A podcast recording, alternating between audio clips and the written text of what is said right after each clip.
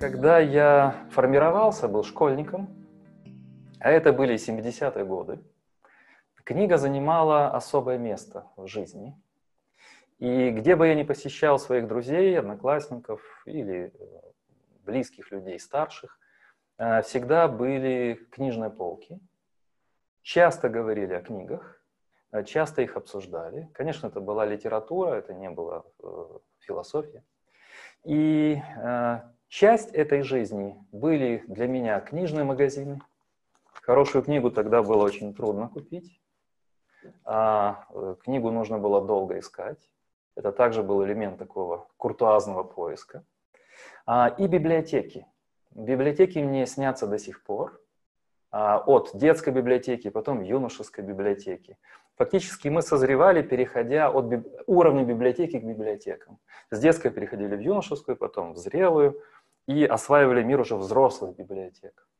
Когда я путешествую а, за пределами Украины, я часто посещаю большие старые европейские библиотеки. Обычно это самые красивые залы. Например, э, в самом центре Вены зал Национальной библиотеки считается самым, одним из самых красивых залов Европы стеллажами по много, там, десятки, 10-15 метров в высоту, даже больше, по-моему, с фресками, с лепкой, все очень красиво. В монастырях, э, в коллегиях, в разных университетах. Библиотека – образующий центр знаний, образующий центр образования. Но э, в конце 90-х, особенно в нулевых, ситуация постепенно стала меняться – и даже возникло такое опасение, что чтение станет э, вначале второстепенным, а потом, в принципе, оно должно отмереть. И многие интеллектуалы даже отставили вот такой лозунг, что чтение – это вчерашний день, что мы имеем доступ к э, различной информации с помощью других форм а, работы с информацией, визуальные, слуховые, а, эм, различные, ну и когда появился интернет. Текст стал восприниматься как э, что-то другое, чем книга, журнал или э, что-то изданное или напечатанное. Текст стал неким электронным носителем символов. И многие это приветствовали. Но прошли моды, прошли э, обещания э, смерти читателя, смерти чтения, смерти книги, и что-то стало меняться в последние 5-7 лет. На моих практикумах я об этом говорил, сейчас только кратко упомяну, это очень важно. Оказалось, что чтение необходимый, необходимое условие развития нашего мозга. Я начну с физиологии. Мы можем получать информацию визуально, мы можем получать информацию, считывая какие-то тексты э, в каких, из каких угодно гаджетов, но только когда мы читаем текст книги или журнала, а у нас включается то, что можно назвать активным чтением или активным мышлением. Более сильный тезис связан с тем, что а, чтение необходимо для становления личности. Особенно чтение книги. Я об этом скажу позже, почему книга. Читать, если человек хочет а, зрело рассуждать, оценивать, мыслить, чтение книги – необходимое условие. Но э, в связи с этим возникла и другая проблема.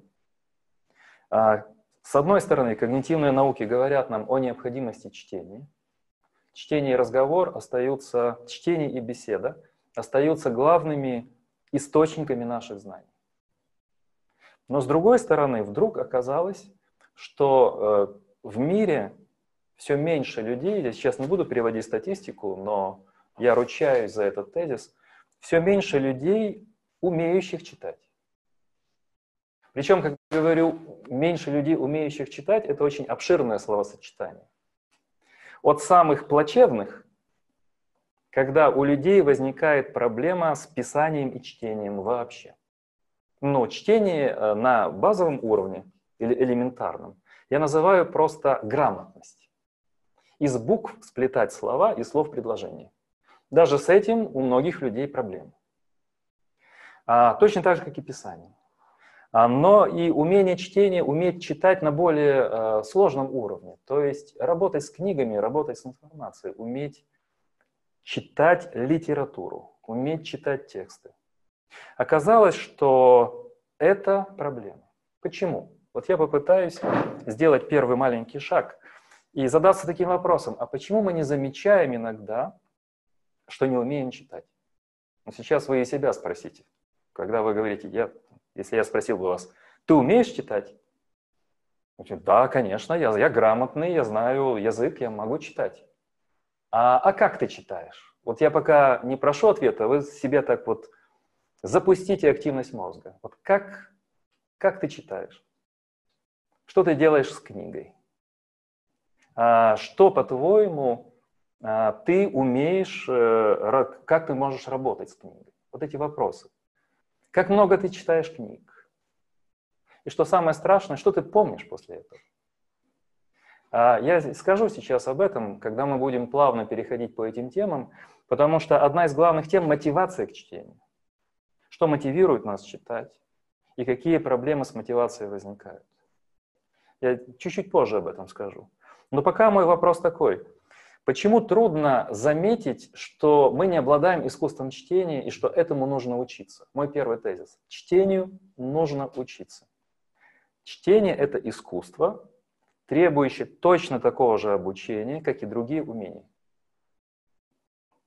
Но нам кажется, что мы уже умеем. Почему так возникает? Потому что мы воспринимаем чтение как данность.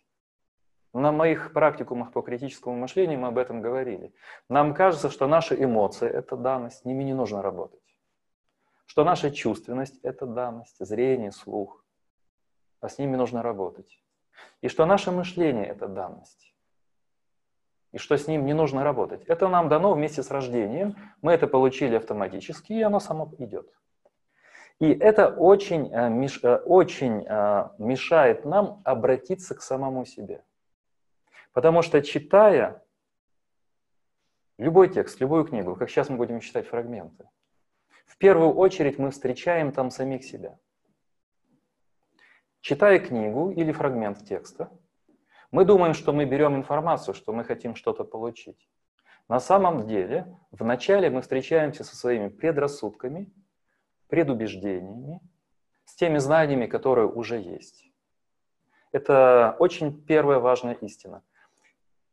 Чтение – это искусство, которому нужно обучаться, и наше сознание должно быть направлено по верному пути. Сознание не может автоматически считывать смыслы, не может автоматически работать с содержанием. Соответственно, и мой второй тезис. И я уже перейду к конкретике. Я для себя придумал а, специальную формулу и часто ее повторяю. Я для себя определил чтение так. Чтение – это ну, нужно какую-то умную фразу сказать в нашем разговоре. Чтение — это процесс декодирования символов с целью извлечения из них смысла. Когда мы читаем, мы декодируем символы. Это раз. Декодируя символы, мы должны активно создавать значения и смыслы. Это два. И с этими смыслами и значениями мы должны потом работать и применять их на практике. Это три. Сложный процесс. Декодирование символов, создание значений и смыслов и связь значений и смыслов с нашими практиками. Если мы не связываем наш путь чтения, образования с жизнью, с практикой, это все уходит в небытие, это не живет, это умирает. Но тогда вопрос, а почему, зачем, почему символы? Почему мы постоянно работаем с этими знаками? На это, завершая мой первый шаг, скажу очень просто. Потому что человечество издревле, начиная, когда оно начинало рисовать, лепить, создавать музыкальные инструменты, оно создало, создало вторую реальность. Жизнь человека значительна. Человек окружает себя знаками, знаковыми системами. Он может стать человеком, он может чего-то достичь в этой жизни, он может себя реализовать, если у него есть коды к знаковым системам. Знаковая система – это не только текст книги, Это музыкальное произведение, это картина, это скульптура, это язык тела, язык жестов, это наша коммуникация. Это архитектурные улицы города или ландшафт. В истории европейское человечество создавало ландшафты, парки, замки, храмы. Поэтому, если говорить о чтении в широком плане, можно сказать, что чтение — это вообще искусство расшифровки знаков, вживания, освоения знаковых систем, становления человеком, который живет со смыслами, который умеет жить со значениями, который может сделать свою жизнь значительной и осмысленной. Если ты не умеешь читать, ты никогда не выйдешь на этот уровень значительности того, что ты делаешь, чувствуешь, чему ты стремишься. Вот это с философией достаточно. Теперь перейдем к практическим вещам. Я объяснил, почему мы не замечаем, что читать не умеем, потому что это скрыто от нас, поскольку мы не считаем это искусством. А, я хотел бы начать с самого низа и дойти до самого верха теперь. Начнем с самых простых вещей. Что нужно сделать, чтобы научить, как подготовить себя к чтению? Прежде чем мы поговорим о том, как работать с книгами и с журналами, я начну с простых вопросов. Как подготовить себя к чтению? Начнем с самых простых вещей. Я бы сказал так, что чтение — это еще и, и телесное, и психологическое занятие. Вот посмотрите. Возьмем среднего школьника или студента, среднего по количеству, а не по, по таланту. А, если ему сказать, вот это интересная книга, вот возьми, почитай, что может произойти? Первое – это умение концентрироваться и быть внимательным. Концентрированность, внимательность, сосредоточенность. Работа со знаками, символическими системами этого требует. Человек, который взламывает э, сейф в банке, он должен быть крайне внимателен. Это великий мастер, у него очень тонкие движения, мозг, моторика на кончиках пальцев. И человек, который должен читать, он имеет перед собой текст. Для этого вокруг мир шумит, а он должен собрать себя и сконцентрироваться. Поэтому если э, ребенок или взрослый человек расконцентрирован, не умеет быть внимательным, не умеет сосредотачиваться, у него уже первая преграда к чтению. Поэтому возникает э, очень важный фактор того, как это научиться. И здесь, конечно, если говорить о детях, я не педагог детский, а я не хочу здесь распространяться, но я понимаю, что очень важно приучить ребенка к сосредоточенности, к усидчивости и к концентрации. Но с детьми достаточно, перейдем к взрослым.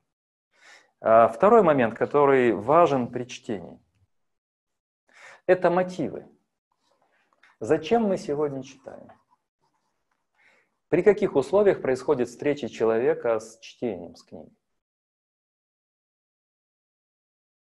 А вот я бы задал вам такой вопрос. Что должно произойти, чтобы вы взяли книгу в руки? Ответьте, пожалуйста. Любопытство, интерес. Хорошо. Но вы можете его удовлетворить э, в YouTube, набрав какие-то слова. Кто-то должен порекомендовать и должен быть интерес. Так вот, я скажу банальную, но важнейшую для меня вещь. Между книгой и человеком всегда стоит человек. Всегда стоит некая личность которая может привлечь нас к книге своим опытом, своими советами, своим авторитетом. Потому что очень часто мы можем найти не ту книгу. Поэтому очень важно понять свои мотивы.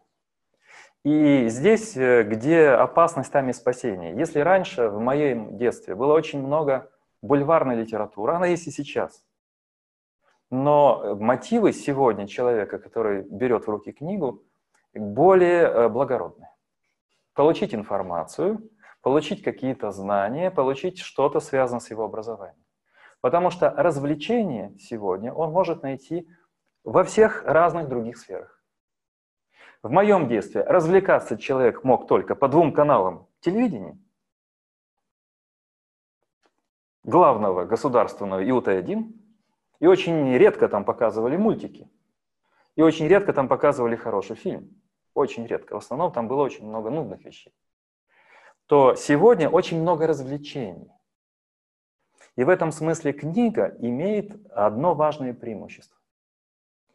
Мы попадаем в информационный шум, мы в интернете, в социальных сетях рискуем попасть на квази-информацию, квази-авторитетов, на сомнительные знания, сомнительные тексты.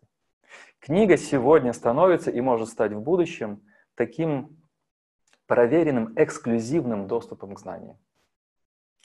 Она может выиграть конкуренцию потому, что только в книгах знание упаковано в особый способ. Я сейчас об этом скажу. В чем главная мотивация? Потому что в книге есть несколько вещей. Сейчас я буду говорить быстро, и это как раз практика чтения. Что мы можем увидеть в книге? В книге мы можем увидеть развитие сюжета. Или на кратком пространстве, например, как краткое оксфордское видение. Вот эта книжка называется «Чтение». Или на каких-то больших блоках информации, я даже принес такие книги. Вот, например, «Рождение средневекового мира». Сейчас создаются такие книги, они настоящие с картами, с текстами, с прекрасными иллюстрациями, содержащие абсолютно новейшие знания. Представьте себе, что вы хотите в интернете или в видеокурсе получить такие знания. Вы их не получите. Больше того, мой опыт и опыт людей, с которыми я сотрудничаю, вот, например, с Владимиром Соловьевым мы пишем курс «Одиссей в поисках смыслов», мы убедились, что самое главное знание в интернете отсутствует. Самые важные прорывы, книги, которые, о которых пишут сейчас об этих вещах, в интернете все это отсутствует. Поэтому в книге сюжет развивается последовательно, и автор имеет возможность обосновать, развить и завершить сюжет. В книге знание дано в целостном виде, где мы можем спорить с автором, вести с ним внутренний диалог, выслушать его аргументы и получить многообразие знаний в целостном образе. А теперь перейдем в интернет или в другие а, альтернативные площадки получения информации. Там информация разрознена, она лишена контекста. В интернете информация деконтекстуализирована. Она плохо проверена. Очень часто мы не знаем, находя какой-то текст, что это за издание, например, не знаю, Рильке, или что это за издание истории Древнего Рима кто это перевел, что это за тексты. Мы попадаем во вторичный, фрагментаризированный мир. И поскольку современный человек разорван в этом фрагментах, в случайных вторичных знаниях, он будет это потреблять и будет получать эту кашу в голове. Я начал с концентрации и с целостности, и как раз книга и разговор — единственные возможности получения полноты знаний новейших знаний, развития сюжета. Тут мы сделали второй шаг. Я ответил на вопрос, почему книга. Потому что именно в книгах мы сталкиваемся со знанием именно в таком режиме. Я советовал на лекции по демократии эту книгу «Смерть экспертизы». Написал американский политолог, вышла по-английски в 2017 году. Здесь прекрасно показано, что Google оглупляет.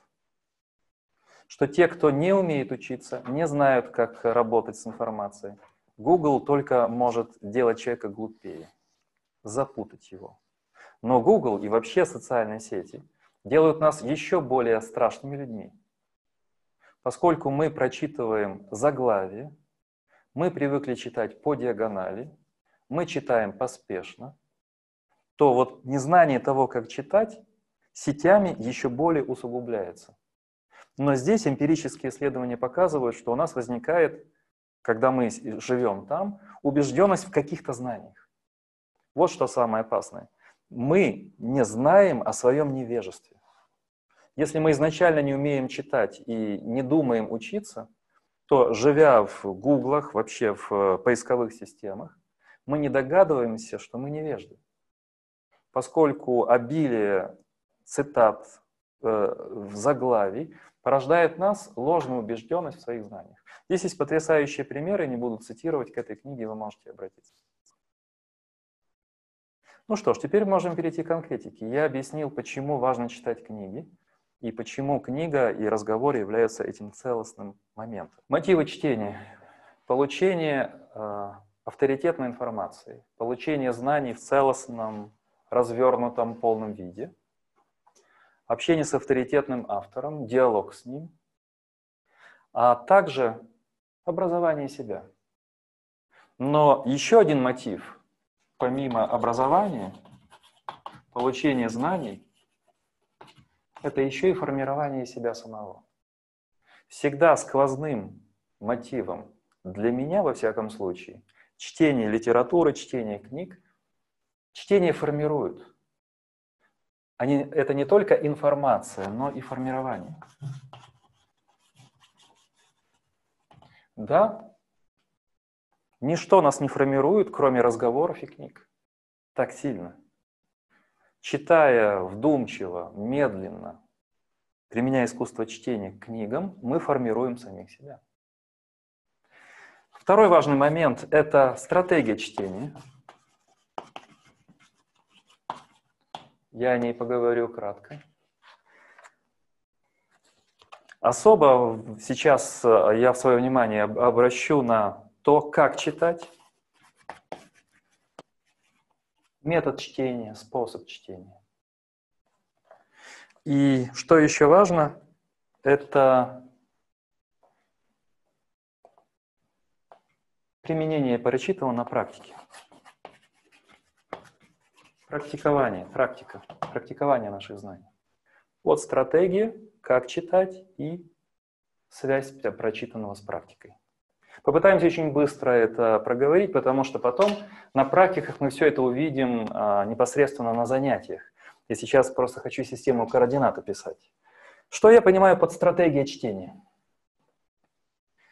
Это ответ на вопрос, э, что я хочу здесь взять, каким образом я буду получать, ради чего это все. А, как я могу встроить прочитанные книги в свой путь развития, в свой путь самообразования. Здесь очень часто, общаясь с людьми, э, меня, э, мне рассказывают удивительные вещи. Например, некоторых людей отпугивают толстые книги говорят некоторые слушатели, вот когда я вижу толстую книгу, я понимаю, что я не смогу ее прочесть, я не беру ее в руки. Кого-то пугают сложные книги. Кого-то пугают книги с, э, на иностранных языках. Поэтому ваша стратегия здесь должна быть достаточно простая. Я здесь вступлю в маленький а, диспут с Поварниным. Поварнин, вы будете читать эту книжечку, он написал «Как читать» называется. Там немножечко страничек, как раз для нас. И вот там он очень строго, как вот с детьми, говорит, что мы э, имеем такую волю, слабость характера. Книжечку нужно дочитывать до конца. Человек, который не читает книгу до конца, неправильно это делает. Я считаю, что не нужно бояться не дочитывать книги. Потому что большинство современных книг пишутся как сборники фрагментов. Мы всегда можем взять какую-то часть, которая нас интересует, а, почитать предисловие, почитать послесловие. Мы ничего не потеряем. И потом от какой-то прочитанной главы мы можем расширять свое знание влево, вправо. Если нас эта глава заинтересовала, мы прочитаем еще следующую. Потом еще одну. Не нужно бояться книг, толстых и средних. И не нужно себя настраивать, что я должен это прочесть. Вот в стратегии чтения это очень важно, потому что многих это отпугивает. А, но самое главное, о чем я хотел бы сейчас сказать, поскольку чтение — это искусство, я хотел бы сказать о том, как читать. Пока я вас э, сейчас об этом говорю, произношу эти слова, вы подумаете, как вы читаете.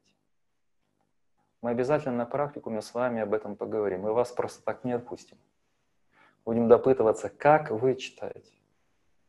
Какие рекомендации могу дать я? Какой мой опыт чтения книг? И мы здесь выйдем и на то, как соединять это с практикой. Я начну с маленьких развлечений, понятных каждому. Первое из них – это важное и второстепенное. Важно и второстепенно. Что может быть проще? Когда я спрашиваю вас, что может быть проще, важное или второстепенное, я сказал предложение. Высказал предложение.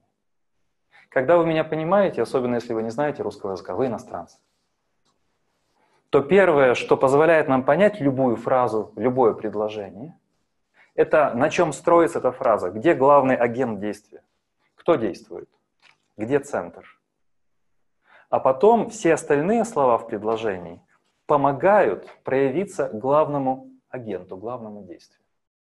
Но так и любая страничка, любая глава и книга. В книге всегда есть главная линия, как и в музыкальном произведении. А есть второстепенная. Это первая аналитическая операция, очень важная для нас. Можно сказать вариативно. Есть главное и подчиненное. Главное, подчиненное. В связи с этим я хотел бы рассказать маленькую историю. Мы вам перешлем э, видео, оно длится 10 минут. Есть такой Дмитрий Петров, он учит э, языкам. У него есть э, такие вот, полиглот называется программа, за 16 уроков все языки. Он уже до хинди дошел, до арабского, начал как нормальный человек с английского, с французского, с испанского, там разные публичные люди учат языки. У него есть видео, которое называется «Как научиться читать» но подтекст, как научиться читать на иностранном языке. Вот как мы читаем на иностранном языке? Вот наша главная привычка. Ну, я, например, ну, плохо, условно говоря, плохо знаю там французский язык. Я начинаю читать, слово непонятно, лезу в словарь, выписываю. И второе слово опять непонятно. Я начинаю раздражаться, лезу в словарь, выписываю. Опять третье слово непонятно. Опять лезу. В конце концов, я эмоционально устаю. Мне тяжело. Мне хочется бросить эту французскую книгу и снова перейти к, родному, к родной латыни. Читать уже только на по латыни. Что происходит? Неправильная стратегия. Дети, когда осваивают на родном языке книги, они большинства слов не знают. У них рождается целостный образ, рождаются какие-то узловые моменты. И когда они читают, хотя многие слова непонятны, они идут вперед и другие слова идут за ними, они подтягиваются. Когда мы читаем книгу или статью, не старайтесь разобрать пока каждое слово.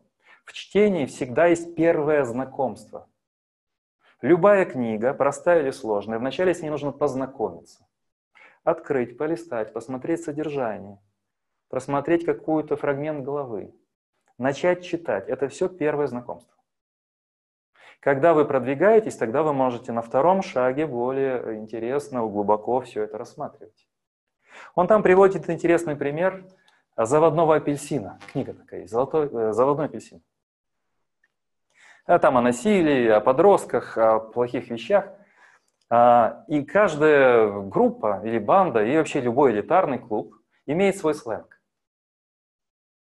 И он э, решил этот сленг изобрести, но чтобы не было параллели, там такой фэнтези, чтобы не было параллели с какой-то эпохой, он сам придумал этот сленг.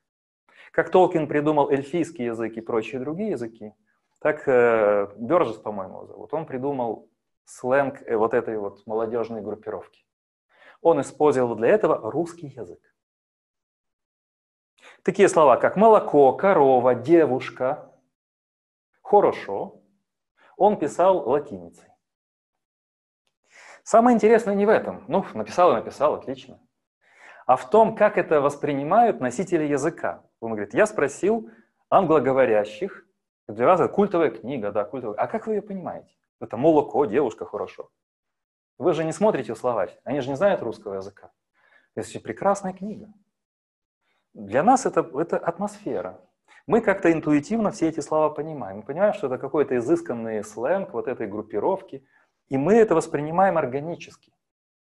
Что нам мешает? При первом знакомстве органически подходить к любому тексту. Я так в детстве начинал читать Спинозу, Канта, ничего в них не понимаю. До сих пор разбираюсь в этом. До сих пор пытаюсь углубляться. То есть здесь мы соединим мотивы, стратегии и вот эти вещи. А, мы часто себя демотивируем, отпугиваем от чтения, впервые столкнувшись с какой-то маленькой трудностью. Но трудность в нас – Трудность в том, что мы не имеем мужества и смелости пуститься в это путешествие. Итак, э, важное, второстепенное, главное, э, подчиненное – это то, что мы сейчас э, проговариваем. Что еще в любом тексте, в статье, в книге возникает после этого? Это развитие сюжета, последовательность. И грамматика развивалась по мере углубления рассказов, мифов. У Гомера еще нету ни прошлого, ни будущего времени. В Илиаде все развивается в теперешнем. С развитием языка, с развитием текстов в повествовании появляются нюансы все больше и больше. И любой текст — это повествование. Поэтому, когда мы выделили важное, главное, мы теперь должны следить за разворачиванием сюжета. В литературе за литературным сюжетом, в истории или философском тексте за развитием идей, за развитием мысли. Самое большое удовольствие в мире. Мы как детективы. Мы следим за разворачиванием мысли. Теперь ответьте мне на вопрос, в каком интернете мы можем найти какой-то фрагмент распрекрасный, где мы могли бы следить за развитием сюжета?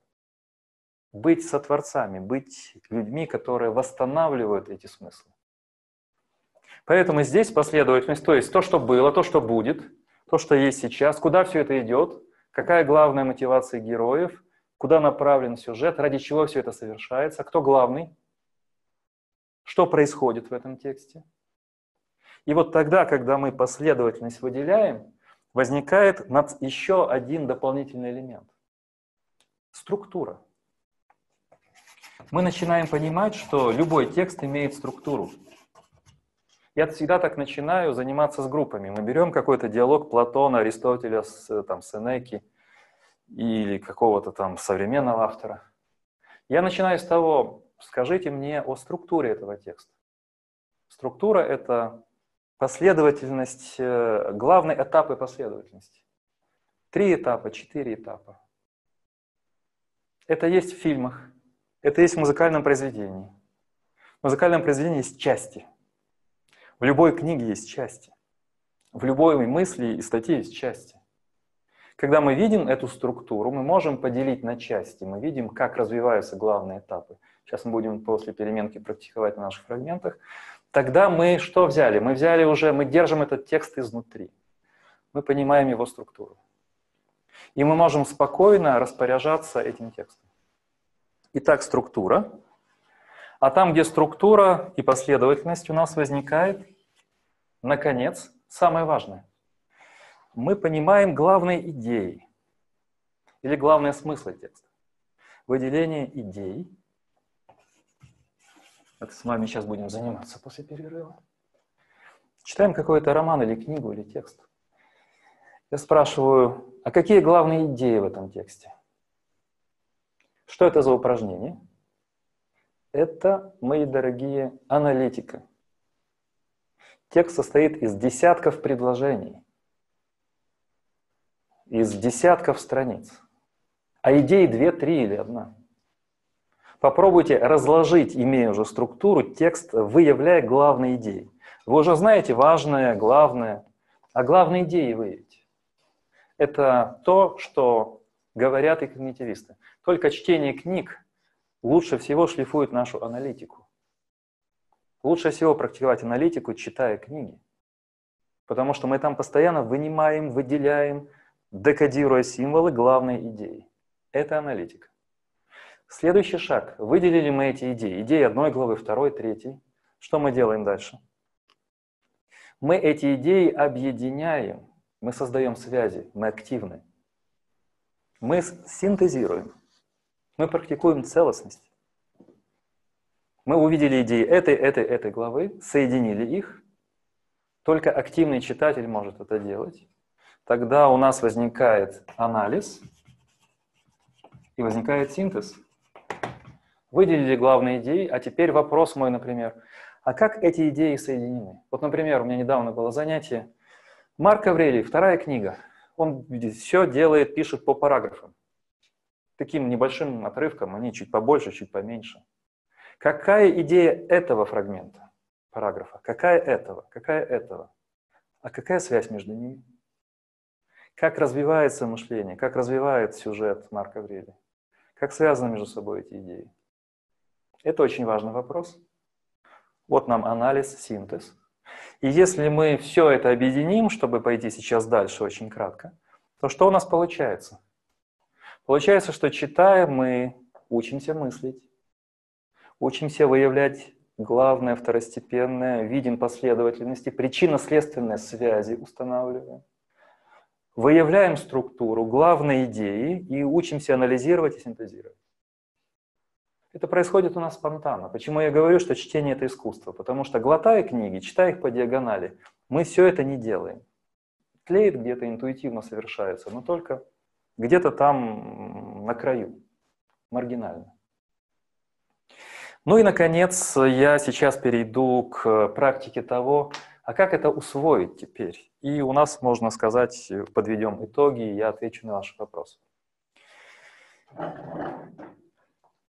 Любая книга – это страшный зверь, потому что там много букв и предложений. А если там нет картинок, это вообще смерти подобно. С этим надо что-то делать. А наша э, система когнитивная устроена так, что мы осваиваем что-то, только манипулируя, взаимодействуя с объектами. Так приматы наши предки придумали первое орудие и стали писать, рисовать и так далее. Но так мы и читаем книги. Поэтому я бы сказал, надстраивая вот там в том верхнем углу, что в первую очередь нам нужно вот эти вещи, которые я вам здесь описал, визуализировать. Назовем это все визуализация. Вот здесь мотивация будет, а, не хочется это делать. Хочется побыстрее книжку прочитать и следующую. А, и сказать, сколько ты сегодня, Петр, прочитал книг? Сейчас мода пошла такая. Я в год читаю 10 книг сейчас уже. А читал одну в 5 лет, а прочитал 10. Молодец, вот просто герой труда раньше было, социалистического. А, но это ничего не дает, потому что книга забывается. Свойство нашей памяти отвратительно. Дочитав книгу до конца, мы уже забыли, с чего все начиналось. Есть у вас такой опыт? А если месяц прошел, что возникает? А, неприязнь к чтению, неверие в себя.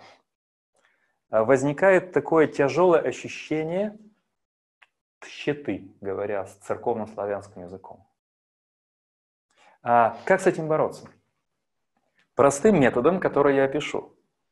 Это у вас займет чуть-чуть больше времени, чем чтение быстрой книги, но это вам окупится тем, что эта книга не уйдет из памяти и не уйдет из ваших практик. Давайте на весах взвесим. Что лучше? Посвятить чуть больше времени на прочитывание книги, чтобы она была усвоена, включена в ваши знания и осталась? Или быстренько ее прочитать и еще быстрее забыть? Где эффективность времени больше? Конечно, здесь. Поэтому сделаем маленькие замечания, как работать с визуализацией. В первую очередь, всегда я так делаю. Вы знаете, еще маленькое отступление. Вот есть у Черниговской несколько бесед о мозге и языке, о чтении и мозге. Чтение и мозг. Несколько бесед. А, она там высказывает, ну, это одна из гипотез, ну, возможно, не самая менее убедительная, но такая передовая, что язык возник из жестов. Потому что движение рук наиболее связано с деятельностью коры головного мозга.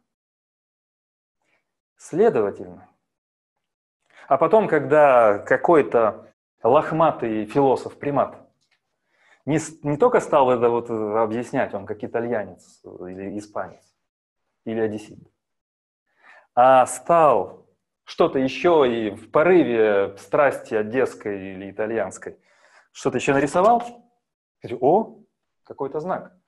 Нарисовал там утенка, птичку. Нарисовал коровку. Мы с Владимиром исследовали, что буква А изначально это корова. И она прошла по всем языкам.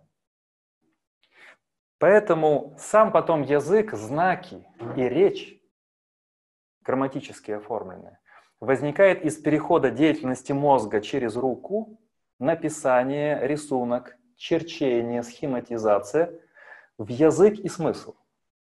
Следовательно, вы должны постоянно проходить быстро этот эволюционный процесс воз... зрелости. Работать с текстом нужно работая руками, воображением, рисуя и схематизируя. Поэтому берете текст. Например, вы читаете какой-то текст любой. Всегда выделяете, я так всегда делаю, какие-то главные понятия. Вот вы их тут выписываете. Обязательно нужно выписывать, играя в столбик, каким-то образом их структуризируя. Не в одну линеечку, а как бы играя, располагая в такие узоры. Таким образом, у нас есть какие-то главные понятия. Вот они, главные идеи. Далее мы можем выписать главные тезисы главы, суммируя мысль автора. Я еще скажу, нужно ли вести конспект. Пишем тезисы. Здесь что? Здесь понятия, ключевые слова. Это тезисы. Это схемы. Мы соединяем тезисы, слова в какие-то стрелочки, какие-то геометрические фигуры. Мы показываем, как одно с другим сочетается. Стрелочки переходят туда. Я недавно, объясняя так одному человеку, слушая его сумбурную речь, выстроил одно из фактически прорывов в написании статьи. Всего-то нужно было поэтапно, схематически все это расположить на А4, и мысль явилась. Она воссоздалась из визуализации. А так бы мы сидели, никогда бы не начали думать. Итак, главные слова тезиса схемы. А, и дальше мы сюда можем включить, это как бы уровень А, рисование и прочие вещи. Уровень Б. Проснитесь, читая текст. Включите сюда ваши оценки, ваши суждения, ваши отношения к тем или иным идеям. Проговорите, пропишите, прорисуйте ваши отношения к читаемому.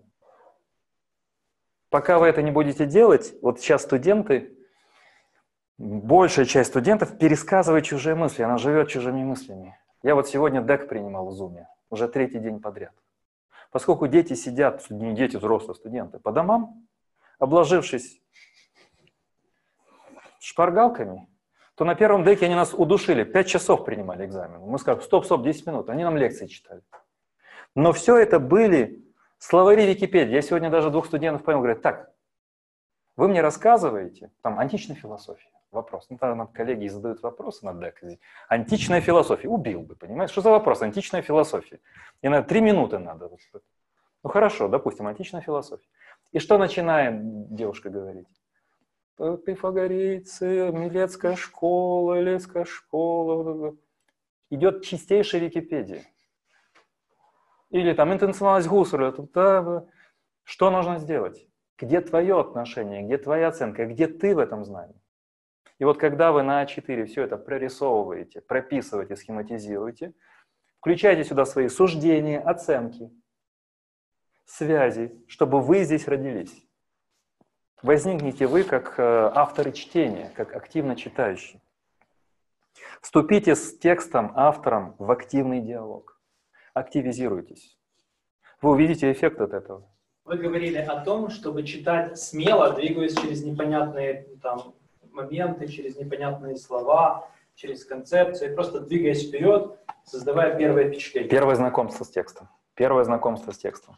Когда мы прошли, обозрели поле битвы или поле наслаждений духовных, после этого можем уже детализировать. Но это, как, это первый уровень.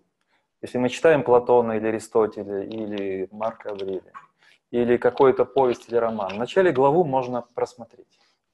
Только по этому поводу я говорил. Ну, у меня возникает сразу э, отношение, да, что можно создать первое впечатление неверным. Да, то есть можно подумать, ну, не те выводы сделать сразу, а создать в себе предвзятое отношение к тексту. Mm-hmm. Я вижу в этом определенные риски. Да? Um, не могли бы вы чуть-чуть больше сказать о том, как именно это нужно делать, особенно mm-hmm. с литературой сложной? Ну, приведу пример. Вот любите истории рассказывать, я расскажу пример. Я взялся я Шопенгауэра читать. У него есть популярная вещь «Афоризмы житейской мудрости». Да. Читается великолепно. Карантинное чтение. Да. Шопенгауэр Афоризмы просто становится другом, да? Ну и думаешь, надо же еще Шопенгауэра почитать, Так. да? Ты его, значит, там... У меня его холодок пошел. по Мир как воля. То есть вы взяли да, мир как воля. представление. Ну хорошо, допустим, предисловие еще так. Он объясняет, что был молодым, та-та-та-та, тоже ничего. А дальше вот как-то стало Ударило. сложнее. Да? Ударило. И Я слабо себе представляю, вот как вот, я сейчас представляю себе, хорошо, я там закладочку заложил, там на, условно говоря, шестой странице, там, более представления. Так. И думаю, как-то вот я сейчас открою и пойду дальше читать. Мне кажется, что у меня просто будет набор какой-то вот Мгм, впечатлений. Я, ну, это будет как вот просто как радио послушал. Хорошо, я понял. Э, У меня это постоянно происходит на практиках. А, Начнем с того, что вот стратегия. Что вы хотите? А, Я знаю, э, что у вас очень такой перфекционистский подход. А Что вы хотите в этой сложной книге? Нужна ли она вам сейчас? Стратегия – это значит подбор, желательно при подсказке какого-то авторитетного человека, мастера в этом деле. Стратегия – это планы чтений. Нельзя читать хаотично. Нельзя взять, увидеть корешок, взять, хотя многие вещи, открытия делались именно так. Находилась книга, бралась, и так возникал стоицизм как явление, потому что, а, приехал, а где тут философ, а он пошел, а в книге он в книжном магазине взял и открыл, а там были произведения, там, где Сократ фи- фигурировал. Но чаще всего так не происходит. Поэтому стратегия – это понимание того, что ты хочешь, и э, выстраивание последовательности. Сложнее, сложнее, сложнее. То есть не перескакивать через ступеньки. Не перескакивать. Но здесь, если уж такое получилось. У меня недавно было две группы. а, Мы продвигались на разных уровнях Платона и дошли до софиста. Я долго готовил терапевтически людей. Не бойтесь, не ненавидьте Платона спокойно. И вот, э, причем не весь софиста я выбрал фрагмент. Это один из сложнейших текстов вообще истории. Философии, мысли и так далее. А Чем хорош такой текст? Первое, люди боролись, они 3-4 раза перечитывали, почти ничего не понимали. Вот как по заводному апельсину. Переходя, что мы делаем, когда текст сложный? Мы вначале выстраиваем наши ассоциации. Что нам понятно? Наш опыт, который мы сейчас имеем, мы сами. И когда люди пишут эссе, например, только на этом первом уровне опираясь, они пишут о себе. Когда мне там пишут эссе о Платоне или эссе там о, не знаю, о Марке Аврелии, там больше человека, который пишет эссе, там еще нет Марка Аврелия. Потому что он увидел там себя и себя же описал. Что нужно сделать? Не понимать, относиться к себе критично. Понимать, что первое впечатление никогда не может быть решающим. А, Предоставь себя, э, отдай себя в руки этого сложного автора. Потерпи немного. И что нам дал, да- дал этот опыт, например, чтения софиста? Я показал, когда я объяснял людям, и они сами, э, читая, перечитывая, поняли, например, соотношение частей целого и единого в маленьком фрагменте, у них произошел взрыв. Я им сказал, а вот теперь подождите, зафиксируем это, а теперь посмотрите, как вы тогда это восприняли. Это потрясающий опыт видения себя в развитии. Вы, например, прочитаете Шопенгауэра через полгода еще, и вы посмотрите, что с вами делалось тогда, с вашими предрассудками, тем запасом представлений, и как осветил вас Шопенгауэр через полгода. Это потрясающий опыт видения своего развития. Сложный текст имеет недостатки, он не всегда понятен, но и преимущества. Он показывает наш рост. Мы видим себя прежними, а мы тогда этого не поняли, мы натолкнулись, и ничего не было понятно, а сейчас мы это понимаем. Когда мы читаем только простые тексты, которые легко в нас заходят, а мы не развиваемся и не видим, как мы растем. Мы не можем наблюдать за своим ростом.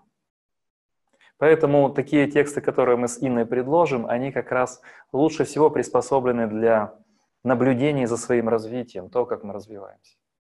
Поэтому, если кратко, не стоит доверять себе на первых этапах вхождения в такие тексты. Помним, что вначале мы видим там только себя. Марк Аврелий или какой-то Мейстер Экхарт или Толстой Достоевский появятся чуть позднее. Может быть, еще есть вопросы, может, есть... Пожалуйста. Ну, правильно ли я понимаю, что все подряд читать ну, нежелательно? То есть есть, например, какое-нибудь чтение, которое может там, при, привести к несварению, ну, грубо говоря, какого-то ментального желудка, или там просто там коллапса мозга, и что вот что-то лучше не трогать, а вот что-то лучше трогать, вот как отличить. Да. Поэтому здесь э, как раз два важных принципа. Первое.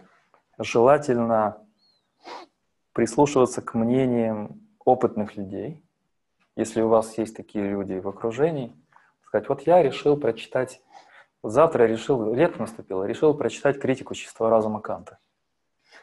Вот. И, и нет, я решил э, разобраться в теории относительности Эйнштейна, назрело.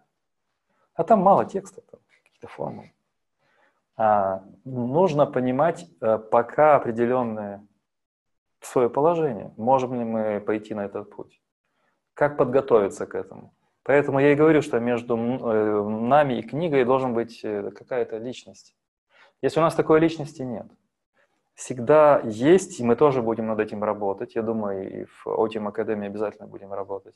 Это рекомендации, последовательность шагов чтения тех или иных тем, тех или иных авторов.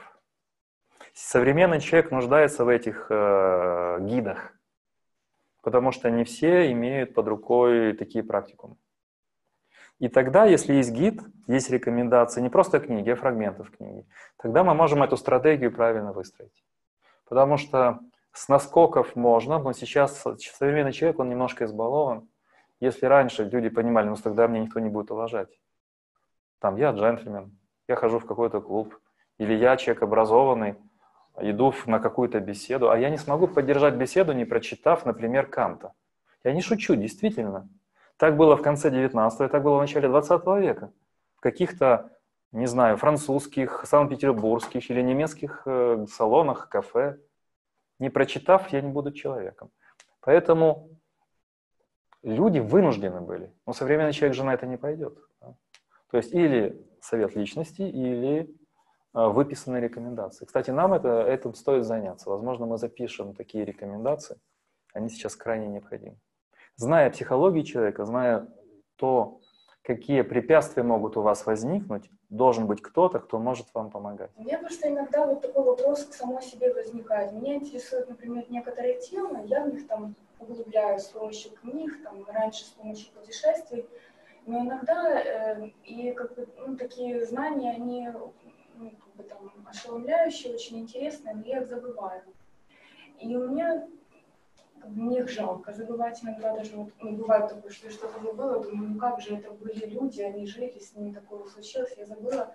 Я их никуда не, не, не передаю, я не собираю каких-то там кружков, мои родственники со мной об этом говорить не будут. И у меня тогда возникает вопрос к самой себе. То есть у меня этот интерес остается, но я не могу понять, ну вот такое действительно какое-то такое у меня внутреннее удивление, я для себя самой не могу понять, зачем мне это надо. Это мне не надо ни для профессии, ни, ну, по крайней мере, очевидных каких-то таких ответов mm-hmm. нет у меня, ни для каких-то кружков, хобби. Не знаю, может быть, это вот будет в практике, или как-то, может, как вы для себя, например, ну, давайте тоже, по порассуждаем. Я понимаю. Понять, зачем я это делаю. Это вообще такой разговор, он важный, конкретный, да? Но то, э, что вы сейчас высказываете, оно характерно для достаточно большого количества людей. Если первая проблема – это забывание того, что я прочитал, то второе э, связано с первым. Если я не могу встраивать это куда-то, использовать, оно тем более будет забываться. И вот вопрос «зачем?» Давайте попробуем порассуждать, вот переходя к уровню практики. А, Вопрос, зачем будет раскрываться, исходя из того, насколько углубляется и расширяется ваш образ мира, ваша картина и поле вашего действия. Например, то, что происходит сейчас, вот я возьму конкретный пример. Вот сейчас вот происходит социальный психоз в Соединенных Штатах. Или наоборот, взрыв самого доброго и светлого. Я оставлю и эту опцию, пусть будет. Мы должны каким-то образом это оценивать. А, разные люди по-разному в это включены. Кто-то работает в американской фирме или корпорации здесь, в Украине. Кто-то занимается политикой. А, кто-то а, связан с какими-то сферами экономики, от чего будет зависеть события в Америке, непосредственно его решения или какие-то стратегии действия. А кто-то хочет для себя понять связь того, что произойдет в Украине, с тем, что происходит в Соединенных Штатах или что произойдет в Европе. Человек неподготовленный не может выстроить такую сложную цепочку. События, происходящие в США, скажутся очень сильно на а, политике ЕС, экономической, культурной и международной. То, что произойдет в ЕС и США, обязательно скажется на Украине. И таким образом эта цепочка приходит к нам прямо в дом. У нас есть два варианта. Вообще не разбираться в этом, не иметь к этому никакого отношения.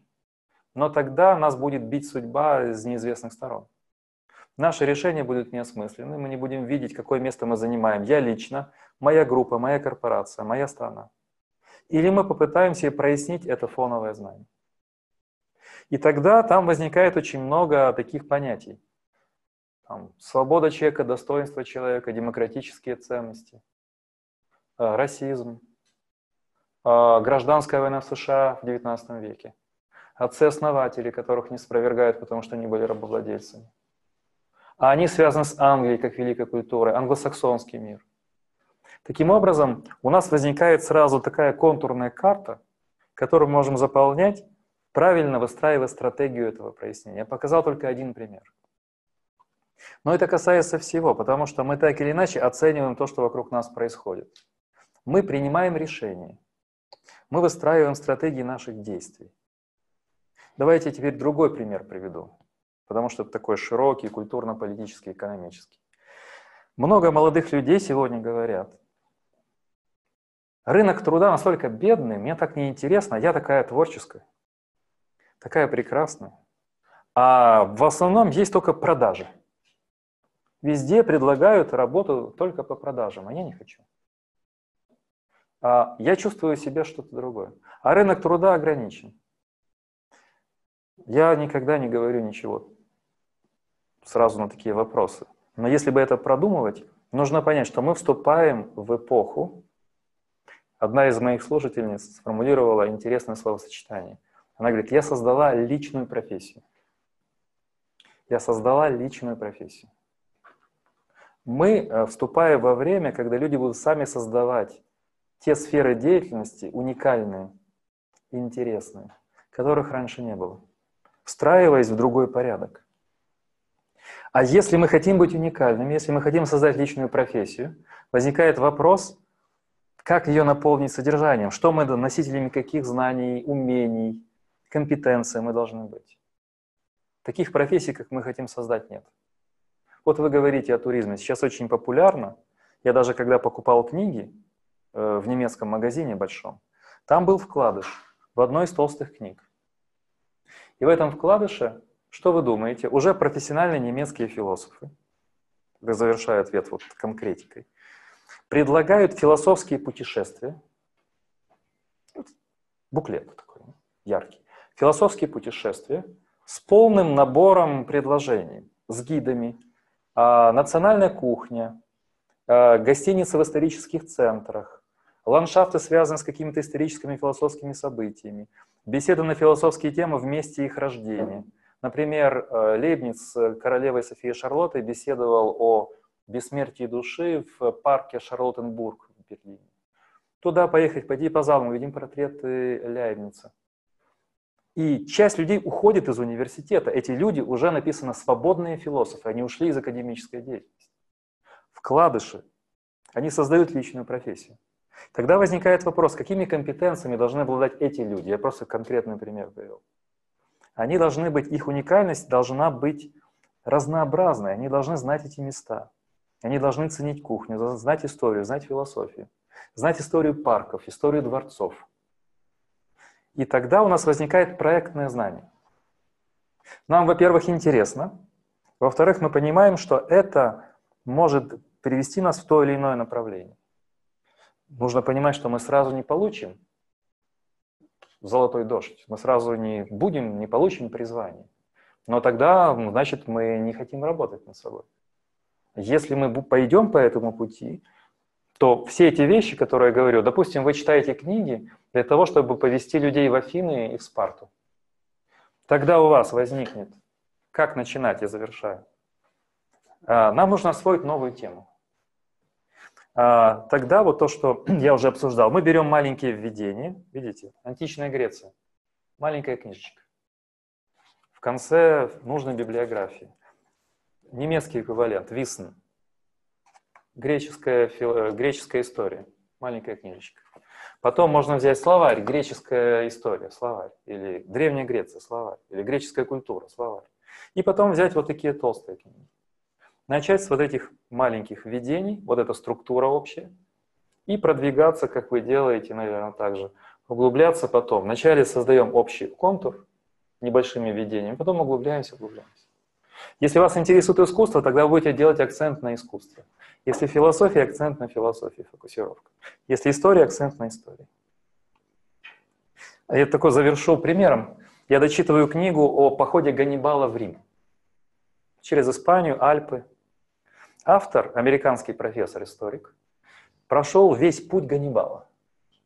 И в предисловии это сказано, только пройдя путем Ганнибала по всем этим альпийским перевалам, по всем местам этих битв, засад, отклонений от пути, я понял, я понял, что там происходило.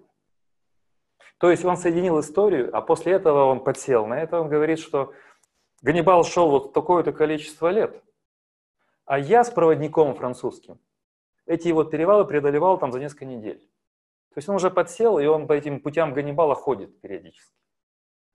Это же можно пойти по пути Наполеона, а, по пути там, Карла Великого, по пути и так далее. Мы соединяем сразу несколько вещей. И географию, и ландшафт, и путешествие.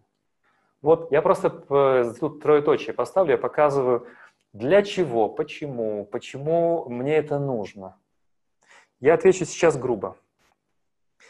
Зачем мне это нужно, мы создаем сами. В эпоху, когда мы должны создавать новые профессии, мы должны отбрасывать то, что для чего нужно старое, потому что там все уже старое, мы там, нам будет неинтересно. И находить, для чего мне это нужно в новом мире, в новом пространстве, создавать новые вещи. Вот пример историка, который написал Александр, есть русский перевод, я читаю русский перевод э, прекрасный перевод, может вас заинтересует. Увлекательная книжка. И автор постоянно в предисловии писал, что он прошел его путем, а еще и в самой книге по ходу он говорит, да, я прекрасно понимаю, как он туда попал, там отвесная скала, там, там такая река, здесь попали, значит, слоны туда, лошади туда. О слонах много написал. Два вида слонов у него было, у Ганнибала. Я никогда не задумывался об этом. Одни слоны были норовистые, их трудно было укращать, а другие покладистые, но поменьше. И эти слоны вели себя так, другие так. И воевали так, так и так. То он в слонах разобрался. Понимаете? А не разобравшись в слонах, не, по, не понимаешь, как вести войну тогда.